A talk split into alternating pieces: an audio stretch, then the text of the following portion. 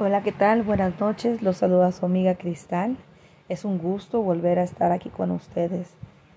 Es un momento difícil en mi vida. Quisiera platicar un poco acerca de, de los momentos que nos toca vivir cuando somos jóvenes, cuando somos niños, cuando somos adultos y cómo cada cosa en la vida puede tener una consecuencia buena o mala en nuestras vidas. Me atrevo a platicar por aquí porque nadie puede verme porque siento que nadie me conoce y puedo hablar acerca de los temas que fueron difíciles para mí. Fui la menor de seis hermanos del segundo matrimonio de mi papá y la menor de diez, aún contando mis medios hermanos, hermanos por parte de mi papá. Fue una situación complicada. Siempre ser el segundo matrimonio o hijos del segundo matrimonio más bien eh, marcó nuestras vidas. En aquellos tiempos, cuando yo era una pequeña, se usaba una palabra tan cortante, tan hiriente, tan tajante, que era una palabra tan compleja. La palabra bastardos. No sé si ustedes sepan lo que significa, pero realmente es una palabra hiriente, es una palabra que duele, que hiere. Yo cuando era pequeña yo no entendía, solo sabía que nos hacían a un lado. Siempre fuimos los hijos de, de mi papá, pero de un lado, no éramos legítimos. Y eso puede sonar chistoso, pero para una niña de 5 años, ¿qué tal? ¿Cómo creen que sea? Recuerdo que nosotros como familia no éramos muy unidas. Mi papá era una excelente persona, era un hombre trabajador, era un buen hermano, era buen hijo, era buen padre, pero tenía un gran defecto. Era muy mujeriego. Yo aún recuerdo cerrar mis ojos y verlo llegar, que lo aventaban a veces contra el cancel, contra lo que pudieran. Todo borracho, todo el mundo burlándose de él y besuqueado. Veía la cara de mi pobre madre que sufría y mi mamá callaba. Fue una mujer valiente muy valiente, que admiré mucho y que admiro hasta la fecha. Ella solamente se callaba y se metía a la recámara con él. Al día siguiente nadie sabía qué había pasado. Ellos salían bien. Mi mamá sin duda era una excelente mujer, trabajaba y trabaja hasta la fecha a sus 84 años. Es un ejemplo a seguir. Sin embargo, aquí es donde yo quiero rebundar en lo que puede hacernos el hecho de ciertas cosas cuando somos niños o ciertas palabras.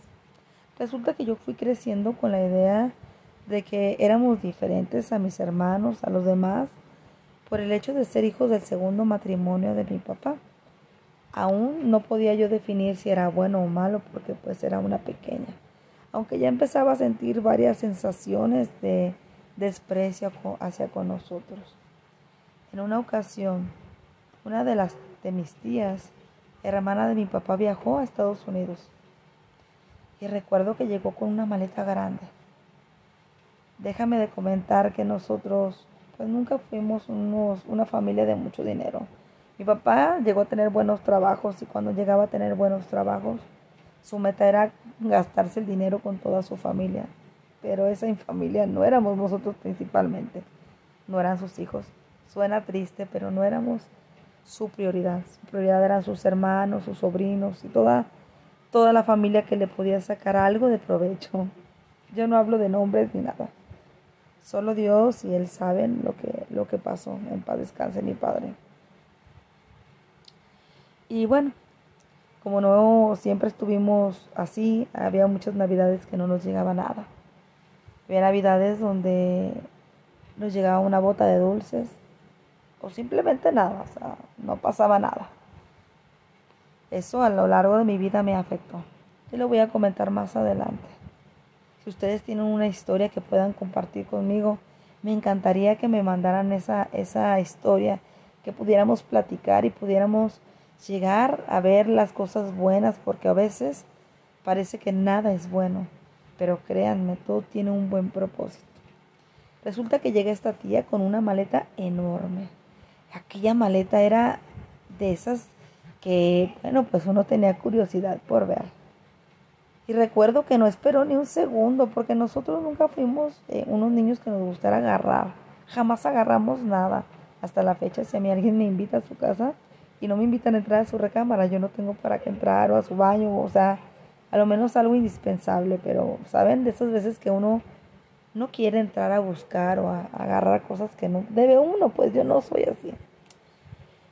Pero ella lo hizo de la siguiente manera, vengan mis hijos a ver lo que les traje. Y bueno, como niños tontos, fuimos recordando que nosotros no éramos sus hijos o no éramos de sus favoritos. Y resulta que llegamos a esa sala y entonces empezó a abrir la maleta y a sacar cosas. Y nosotros nos quedábamos viendo. Efectivamente, amigos, no había nada para nosotros. Yo entiendo el punto, eh, una persona que quiero muchísimo platicando con ella me hizo ver una cosa. Me dijo que no toda la gente es generosa. Y yo lo puedo entender. No esperaba nada de ella. El punto fue que ella fue a alborotarnos, fue a mostrarnos lo que le había comprado.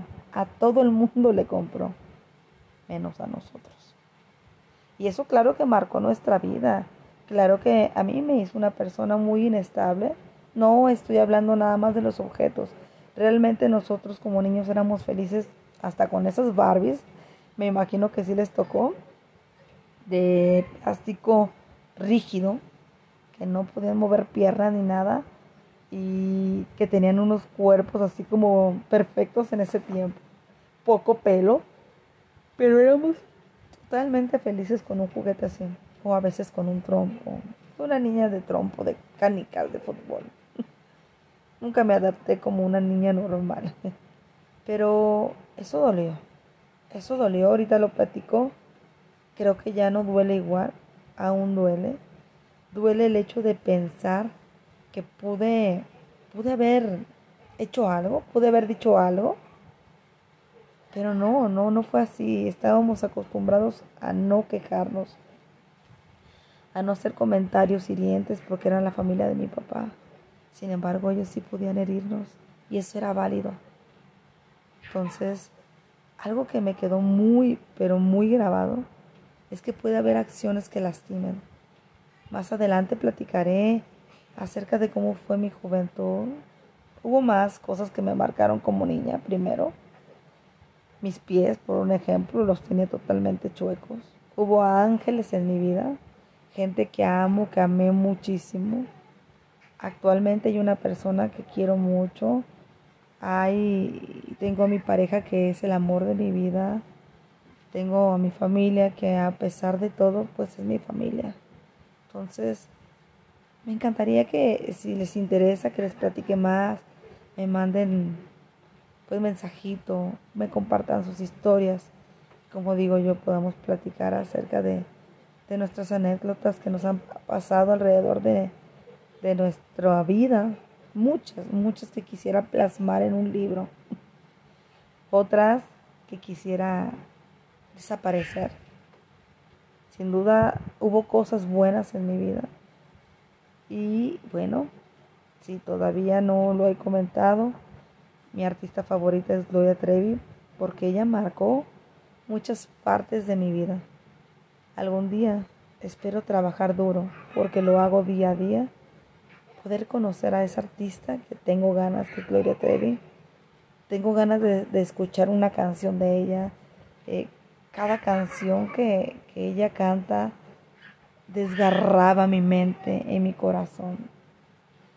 Y hacían que yo pudiera eh, hablar lo que yo no podía hablar. O lo que a veces no me he atrevido a hablar. Y bueno amigos, esto es todo por hoy. Hay una, hay una canción que, que hice que empieza con una tonadita muy similar a esto. Dice, cuando sientas tristeza y soledad y sientas que tu mundo se empieza a derrumbar, no pidas ayuda a nadie que no sea Dios, tu creador, mi creador, el único creador del universo, el todo poder, el todo poder, él te confortará y guiará. Si preguntas por qué, la respuesta es órale a sus pies, humíllate ante él.